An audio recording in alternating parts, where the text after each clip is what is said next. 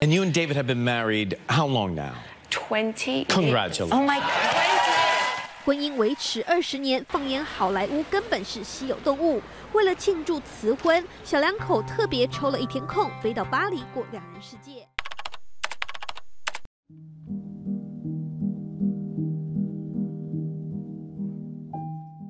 这个单元要来谈一谈婚姻的满意程度。研究发现，目前这个时代，我们并不急着结婚，因此我们普遍的发现是，首次结婚的年龄不断的上升。比如，在一九七零年到二零一五年之间，男性跟女性第一次婚姻的中位年龄都提升了大约。七岁左右，使得许多的人在选择婚姻的过程当中，也希望拥有很好的生活的品质。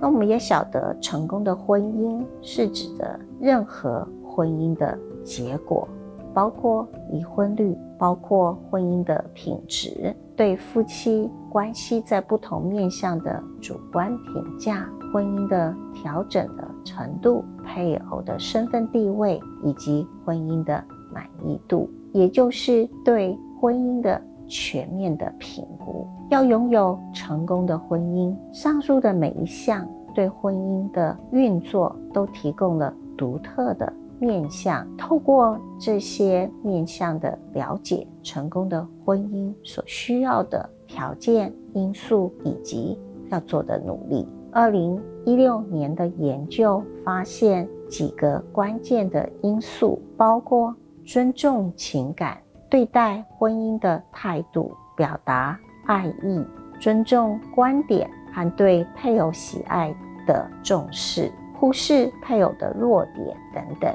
这些关键的因素对于成功的婚姻都有着非常重要的影响。对夫妻而言，双方的同质性和关系的平等这两个因素，有可能决定了一段婚姻是否较为满意。他们拥有相似的价值观、目标、态度、社会地位、某些特定的自己偏好的行为，以及家庭的背景，这些都可以增加了他们共享、分享类似价值观的可能性。我们根据。交换理论发现，婚姻的基础是每个伴侣对关系有着独特的贡献。当双方都觉得关系是公平的，将有助于满意和幸福的婚姻。另外一个研究也发现，伴侣双方会认为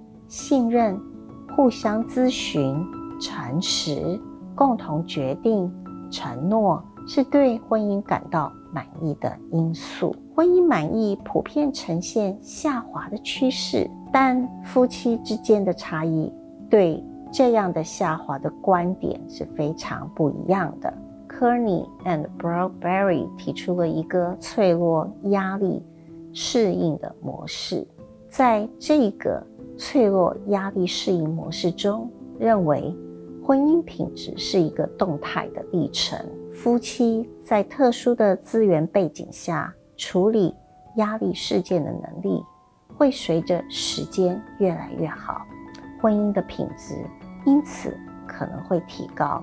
每一个婚姻当中都可能有比较脆弱、容易受到挑战的弱点，而最初的婚姻满意度也可能会受到外部压力的影响。我们对最初的满意的程度的一种随时间的变化以及适应的过程。当我们努力去改善，并且因应压力的时候，有可能我们会更加的满意这个婚姻。但如果我们的努力并没有提高或者是改善我们的婚姻满意程度，这时候也有可能最后。是解除婚姻的情形。从这个落点、压力适应的模式，我们可以了解婚姻满意的程度是一个动态的历程。